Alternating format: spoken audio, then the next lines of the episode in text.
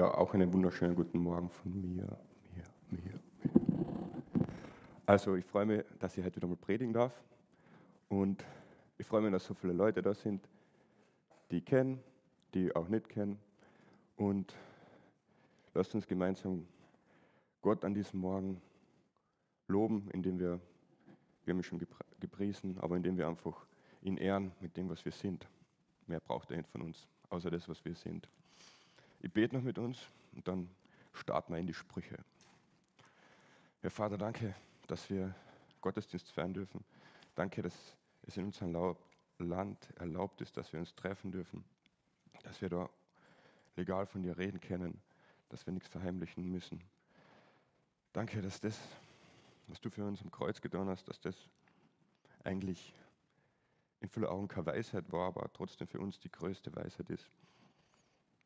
Singe bitte die Worte jetzt und red durch uns, durch mich. Amen. Also, mein Name ist Raphael Elsbacher, wer mich noch nicht kennt. Ich bin verheiratet mit der Ann-Kathrin Elsbacher. Da ist ein Foto von uns. Und wir haben einen Sohn, den Elia. Der ist jetzt eineinhalb. Und in einem Monat kriegen wir unser zweites Kind. Da freuen wir uns schon sehr drauf.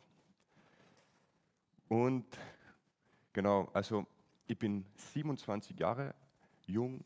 Ich habe die Ausbildung zum Kindergarten- und Horterzieher gemacht. Habe dann auch in diesem Beruf gearbeitet. Habe dann aber von Gott aufs Herz gelegt, gekriegt, eine Bibelschule zu besuchen. Dann war ich am Dauernhof bei den Fackelträgern. Ist eine weltweite Organisation, die Bibelschulen hat. Und habe mich dort ein bisschen mehr vertieft ins Wort. Und habe da erfahren dürfen, was es heißt, was, ähm, was es heißt, dass Christus in euch ist. Also was es heißt, wenn Jesus durch die lebt, was das für Kraft, für Power ist. Danach bin ich wieder zurück, habe wieder weitergearbeitet in meinem Beruf, habe auch auf der Bibelschule meine Frau kennengelernt. Das war noch ein wichtiger Faktor. Und dann haben wir halt geheiratet und ich war in meinem Beruf und mit der Zeit haben wir gemerkt, dass es ist eine Veränderung dran. Und ich habe angefangen, meinen Beruf aufgehört und habe angefangen zu studieren. Volksschullehramt. Da bin ich gerade im sechsten Semester. Und wenn alles gut geht, kann ich dann nächstes Jahr auch als Lehrer arbeiten. Und ich bin echt dankbar, dass ich auch studieren darf. Ich bin dankbar für das ganze Wissen, was man da eingetrichtert kriegt, das, was man dann auch in seinem Beruf anwenden kann. Und ich lerne viel über Pädagogik und ich merke, das ist schon eine eine gute Weisheit. Es hilft mir auch, meine Kinder zu erziehen oder wenn ich in der Klasse stehe, zu wissen, wie gehe ich auf das einzelne Kind ein oder auch im Umgang mit Menschen, wie spreche ich mit ihnen und so weiter. Aber ich merke, diese Weisheit, was ich im Studium kriege, die ist sehr beschränkt. Sie hilft mir in vielen anderen Dingen meines Alltags überhaupt nicht. Dafür braucht es eigentlich eine Weisheit, was viel umfassender ist, was alle Bereiche des Lebens einnimmt. Und da haben wir ja schon gehört, die Bibel ist so ein Instrument oder ist so ein, ein Buch, wo man Weisheit lernen kann, die Weisheit von Jesus. Es gibt neben der Bibel ja noch tausende Bücher wahrscheinlich, die was Weisheit versprechen. Auch andere Religionen, wo man Weisheit lernen kann oder Weltanschauungen.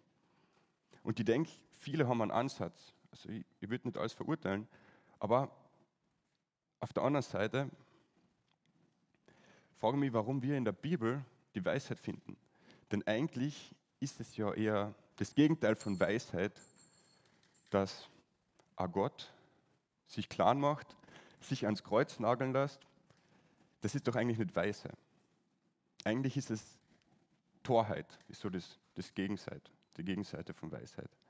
Aber es gibt einen gewissen Faktor, was die Bibel oder das, die Tat von Jesus einfach von anderen Weisheiten hervorhebt. Denn es liegt Kraft in dieser Weisheit.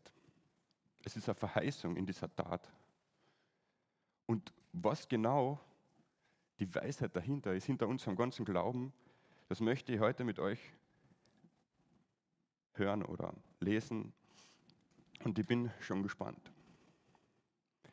Wir sind mittlerweile schon über einen Monat im Buch der Sprüche unterwegs. Und es ist egal, wenn du heute neu dazu eingestiegen bist, die Bibel noch nicht so gut kennst. Ich gebe euch drei Tipps, was wir gehört haben, damit wir dieses Buch der Sprüche, aber ihr merkt auch die ganze Bibel besser verstehen können. Und zwar hilft es, drei Brillen aufzusetzen, wenn wir dieses Buch lesen. Und zwar das Wichtigste, was wir uns bewusst sein müssen, wenn wir uns die Sprüche durchlesen oder auch die Bibel, es geht da darum, dass Gott der Anfang der Weisheit ist. Und dass Gottes Furcht, also ihn ernst zu nehmen, dass das das Wichtigste ist, um überhaupt das zu verstehen zu können. Dann das Zweite ist, wir lesen oft von Weisheit. Vor allem in den Sprüchen steht Weisheit. Und wir haben festgestellt oder herausgefunden, dass Jesus diese Weisheit als Person ist. Also wir können das fast eins zu eins übertragen, wenn wir von Weisheit lesen, dass auch dass damit Jesus gemeint ist, was er zu uns sagen will. Und das Dritte ist auch wichtig, denn die Bibel ist nicht immer einfach. Sie hat, hat den einen oder anderen schon sehr herausgefordert. Deswegen ist es wichtig, nicht alles wörtlich zu nehmen. Es steht zum Beispiel in der Bibel drin, dass Jesus sagt, wenn du mit deinem Auge eine Frau begehrst, dann reiß es aus, also schlecht begehrst. Dann ist es besser, mit einem Auge in den Himmel zu kommen, als wie mit schlechten Augen ähm, in die Hölle. Das kann man nicht eins zu eins nehmen. Das kann man nicht wörtlich nehmen. Und ich glaube nie, dass Jesus das gemeint hat, dass wir sowas machen sollen. Er hat eher gemeint, unser Auge ist ein wichtiges, sensibles Ding, auf das wir Acht geben sollen. Und so ist es auch in den Sprüchen. Es sind einige Verse, die sind nicht einfach zu verstehen. Deswegen finde ich es gut, dass wir das in der Gemeinde durchmachen, damit wir uns dadurch stärken und das einfach verstehen können. Denn ich bin überzeugt, dass die Bibel und das, was drin steht, für jeden Menschen ist, egal ob er gern liest oder wenig liest. Genau. Und der heutige Text steht in den Sprüchen 9. Und wer möchte, kann jetzt Sprüche 9 aufschlagen. Wir lesen den gemeinsam durch. Also, es geht, wie wir gehört haben, um die Weisheit. Die Weisheit hat ihr Haus gebaut.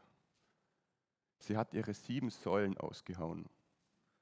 Sieben steht in der Bibel oft für vollendet oder bedeutet, es ist vollendet, so wie Gott am siebten Tag geruht hat, weil es fertig war. Also die Weisheit hat das Fertige hergerichtet.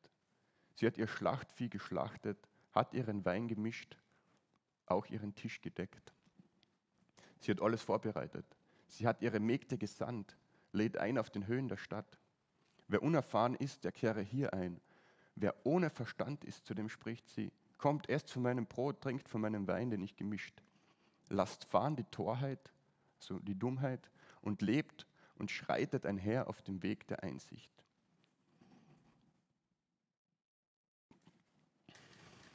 Also alles ist bereit. Die Weisheit ruft uns. Und um das Ganze besser zu verstehen, möchte ich mit euch etwas, von, etwas lesen, was Jesus erzählt hat, kurz bevor er gekreuzigt worden ist. Also er war die Tage, bevor das passiert ist, war er noch in Jerusalem und hat im Tempel geredet und da waren viele Menschen, die haben ihm zugehört und der hat unter anderem ein Gleichnis erzählt. Das steht in Matthäus 22. Das ist das Gleichnis vom Hochzeitsmahl.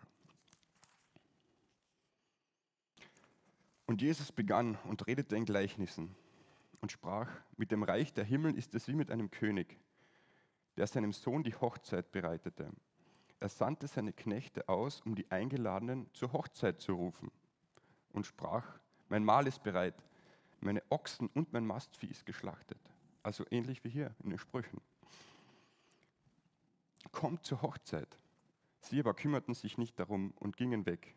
Der eine auf sein Acker, der andere an seinen Handel. Die übrigen ergriffen seine Knechte, misshandelten und töteten sie. Der König wurde zornig und sandte seine Truppen aus brachte jene Mörder um und steckte ihre Stadt in Brand. Dann sagte er zu seinen Knechten, die Hochzeit ist bereit, aber die Eingeladenen waren nicht würdig. Geht hin auf die Landstraßen und alle, die ihr finden werdet, die ladet ein. Und jene Knechte gingen auf die Landstraßen und brachten alle zusammen, böse und gute. Und der Hochzeitssaal wurde voll von den Gästen. Als aber der König hereinkam, die Gäste zu besehen, sah er dort einen Menschen, der nicht mit einem Hochzeitskleid bekleidet war. Und er spricht zu ihm, Freund, wie bist du jetzt da hereingekommen? Du hast ja gar kein Hochzeitskleid. Der aber verstummte.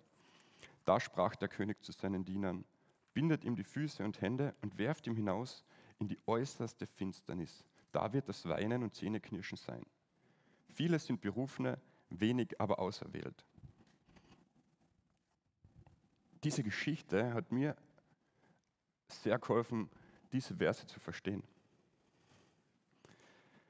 Denn die Einladung ist dieselbe.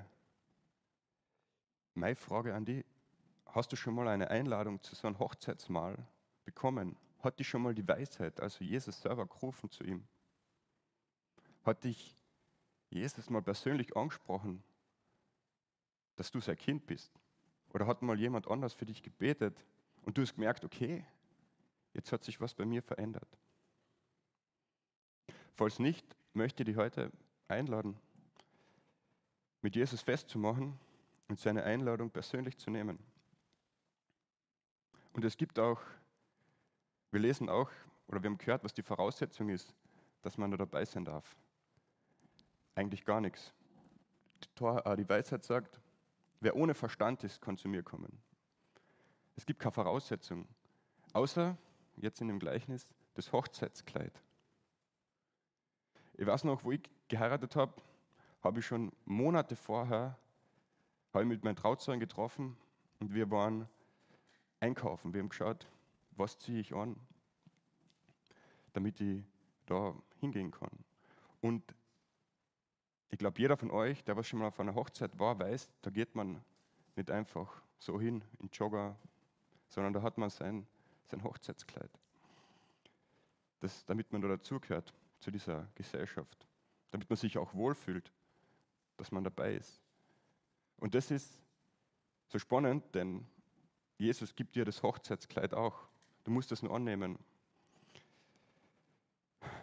Die Weisheit sagt, wer ohne Verstand ist, kehre bei mir ein. Das heißt, du musst auch echt nichts mitbringen. Du musst keine Vorzeigefamilie sein, um die zu ihm zu setzen. Du musst nicht erfolgreich sein oder irgendwas leisten. Er klopft eh bei dir an und gibt dir dein Gewand, ohne dass du etwas mitbringen musst. Es ist alles vorbereitet.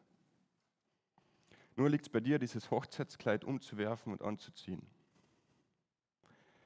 Also können wir sagen, Weisheit ist, auf die Einladung von Jesus zu hören. Ganz allgemein. Es ist weise, deine eigenen Glaubensmuster und Lebensüberzeugungen zu hinterfragen und mit der Weisheit der Bibel zu vergleichen und vielleicht was zu verändern. Es macht sehr, sehr wohl Sinn, sich mit diesem Jesus mehr als zu Weihnachten und zu Ostern zu beschäftigen. Und was die Weisheit uns weiter sagen will, das lesen wir in den nächsten Verse ab Sprüche 9, Vers 7. Wer den Spötter zurechtweist, holt sich nur Schande. Wer den Gottlosen rügt, holt sich selbst einen Makel. Rüge nicht den Spötter, damit er dich nicht hasst. Rüge den Weisen, so wird er dich lieben. Gib dem Weisen, er wird noch weiser. Belehre den Gerechten, so lernt er noch mehr. Die Furcht des Herrn ist der Weisheit Anfang und Erkenntnis des Alleinheiligen ist Einsicht. Denn durch mich werden zahlreich deine Tage und es mehren sich die Jahre deines Lebens. Wenn du weiser bist, so bist du weiser für dich. Und spottest du, so musst du es allein tragen. Also, ich habe mir gedacht, ab dem Vers, okay, wie passt das jetzt in meine Predigt rein? Wie passt das zur Weisheit? Warum darf man den Spötter nicht ermahnen? Was, was meint Jesus damit? Doch, als ich so ein bisschen nachgelesen habe, ist mir eine Menschengruppe aufgefallen, mit denen Jesus wirklich ein Problem gehabt hat. Es waren nicht die Armen oder die Reichen, nicht die Frauen oder die Männer. Es waren auch nicht die, die Herrscher oder die Soldaten. Es waren die Religiösen, die Pharisäer. Sie waren es, die Jesus immer wieder versucht haben mit ihren Fragen, die was sich getroffen haben und geplant haben, wie sie ihn am besten umbringen können. Sie haben einen richtigen Hass auf ihn gehabt, der sich immer mehr gesteigert hat. Aber wieso waren sie so böse in ihrem Herzen? Denn eigentlich waren sie ja die Gläubigen. Und ich denke, das ist genau das, was wir in diese Verse lesen. Wenn wir den, wer den Spötter, also wer den Spötter zu Recht, Recht weist, der, dem bringt das nichts. Man hat, nimmt eher selber Schaden. Der wird die noch mehr hassen. Und die Pharisäer sind da die einzigen, die in der Bibel als Schlangenbrut bezeichnet werden, weil sie, obwohl sie nach außen hin Gott vertreten haben, sage ich mal, waren sie doch in ihrem Herzen böse und eigentlich Kinder des Teufels. Kennst du vielleicht solche Menschen? Vielleicht nicht so schlimm wie die Pharisäer, dass sie wen anders umbringen wollen, aber kennst du solche Menschen, die was nach außen hin eigentlich gut sind, aber weil du schon mehr mit ihnen zu tun gehabt hast, gemerkt hast, dass, es, dass sie eigentlich ein böses Herz haben. Und ich möchte dir ermutigen, dass du diese Verse dir nimmst und dass du nicht probierst, sie zu verändern. Denn Gott allein kennt ihr Herz und weiß, wann da was aufbrechen wird oder wann da was passieren kann. Ich gelernt oder lerne immer mehr, dass ich einfach auch, dass ich nicht alle Menschen bekehren muss oder dass nicht alle Menschen die Liebe annehmen, sondern dass ich mir auf manche Menschen Acht nehmen soll. So hart es klingt. Auf der anderen Seite lesen wir aber genau das Gegenteil. Wenn man den Weisen ermahnt und der Weise Belehrung kriegt, dann freut er sich über die Kritik und Zurechtweisung. Das heißt, weise ist, wer sich zurechtweisen lässt und Kritik annehmen kann. Und zur ersten Weisheit auf die Einladung von Jesus heißt es für mich so viel, wenn wir der Einladung von Jesus folgen und ihn suchen, dann werden wir weiser werden.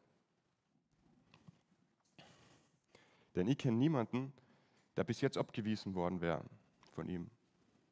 Im Gegenteil, ich sehe Menschen, die was, umso länger sie im Glauben sind, umso mehr verändert sich ihr Charakter. Sie werden fester, standhafter. Ihr Fundament in Jesus wird einfach größer. Und die konnte ja zusprechen, dass Jesus viele Früchte aus deinem Leben bringt. Das sagt er uns zu, aus jedem Einzelnen von uns.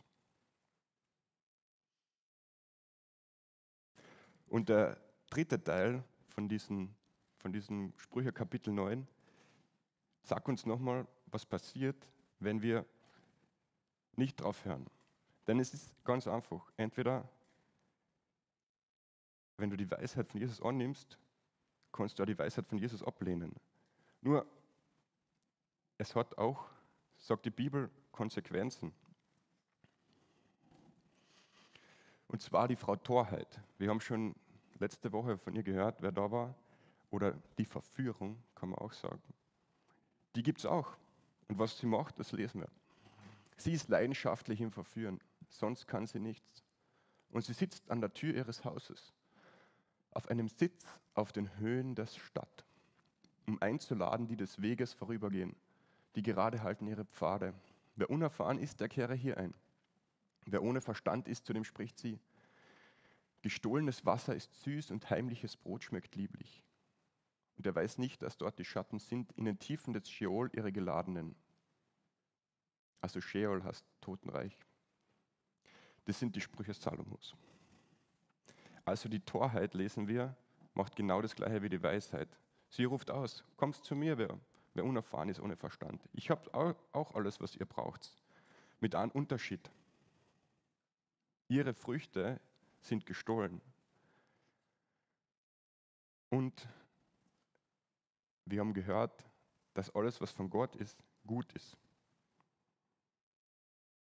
Was glaubt ihr im Garten Eden, der Baum, wovon die Eva gegessen hat, gegessen hat, war der von Gott oder war der von, vom Teufel?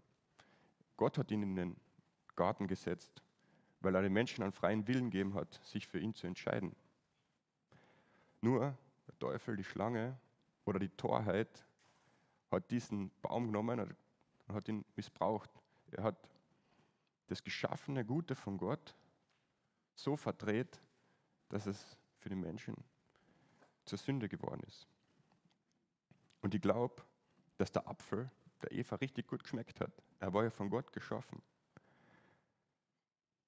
Aber trotzdem war er dann verantwortlich, dass die Sünde in die Welt gekommen ist.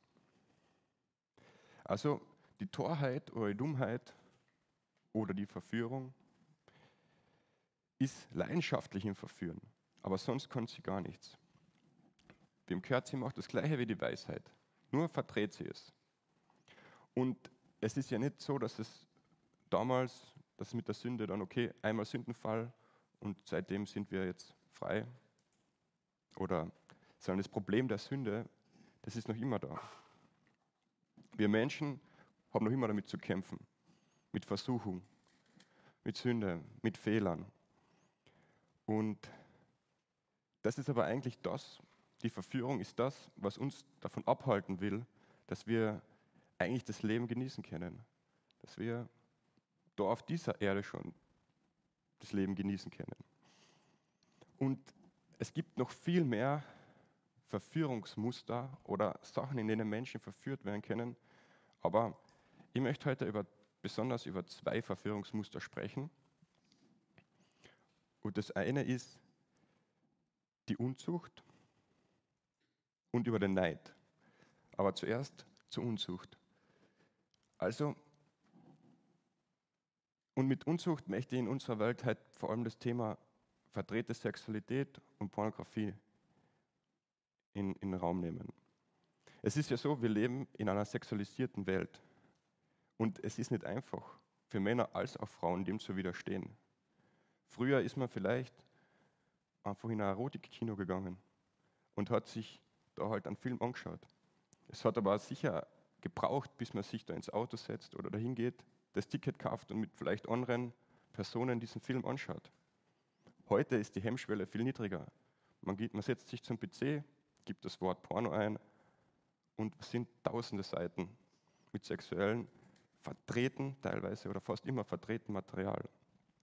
Und schon ist man drin. Also ich möchte, dass jemand nicht falsch versteht. Ich will es niemandem übel nehmen, der was sich dann dabei entspannt oder einfach dann zur Ruhe kommt. Aber ich denke, die Folge davon, wenn man sich zu sehr damit beschäftigt, ist ungesunde Sexualität. Und diese hat zur Folge, dass sie dir schadet, dass sie dich mehr und mehr ausnimmt, dass sie dich mit deinen Gedanken und Gefühlen einnehmen will. Aber wir haben in der Bibel, Bibel immer wieder eine Hilfestellung. Wir lesen dann von Enthaltsamkeit. Es klingt auf den ersten Moment ziemlich fad, das Wort, dass man sich enthalten soll von irgendwem, weil man möchte ja sein Leben leben. Aber ich denke, wenn man sich bewusst ist, wer man ist, wer man in Gott ist, nämlich ein Kind des Höchsten, also ein Königskind mit einem ziemlich unbezahlbaren Wert, dann kann man sich das vielleicht besser verstehen, was es bedeutet, dass man sich vom PC setzt und sich diese Videos anschaut. Deswegen möchte ich dir zusprechen, den Wert, den du hast in Jesus. Eine zweite Sünde, Versuchung oder ein zweiter Weg der Torheit ist der Neid. Man kann neidisch sein, weil man in anderen Dingen den anderen einfach beneidet, weil er besser ist wie du. Weil er etwas hat, was du nicht hast. Oder etwas tut, was du gern tun würdest. Oder einfach, weil es dir nicht passt, was dieser Mensch macht. Das Problem daran ist, dass das auch was mit uns macht. Wenn ich neidisch auf dich bin, dann raubt das mir die Freude an dem, entweder was der andere macht oder generell an meiner Situation. Der Bibelschulleiter, der was auf der Bibelschule war, wo ich war, der Hans-Peter Reuer, der hat mal gesagt, das Beste, was du gegen Neid tun kannst, ist es, anderen Komplimente zu machen. Also sie dafür zu ermutigen oder zu loben, was sie tun. Und ich persönlich habe auch gemerkt, wenn in mir Neid hochkommt, dass wenn ich dann das Jesus abgib, also mit ihm rede drüber, zu ihm bete, dass es mir nicht immer hilft, dass ich dadurch nicht mehr neidisch bin, aber dass ich weiß, dass ich was mit, dass ich diesen Neid mit dem Jesus teilen kann, dass er um meine Situation Bescheid weiß.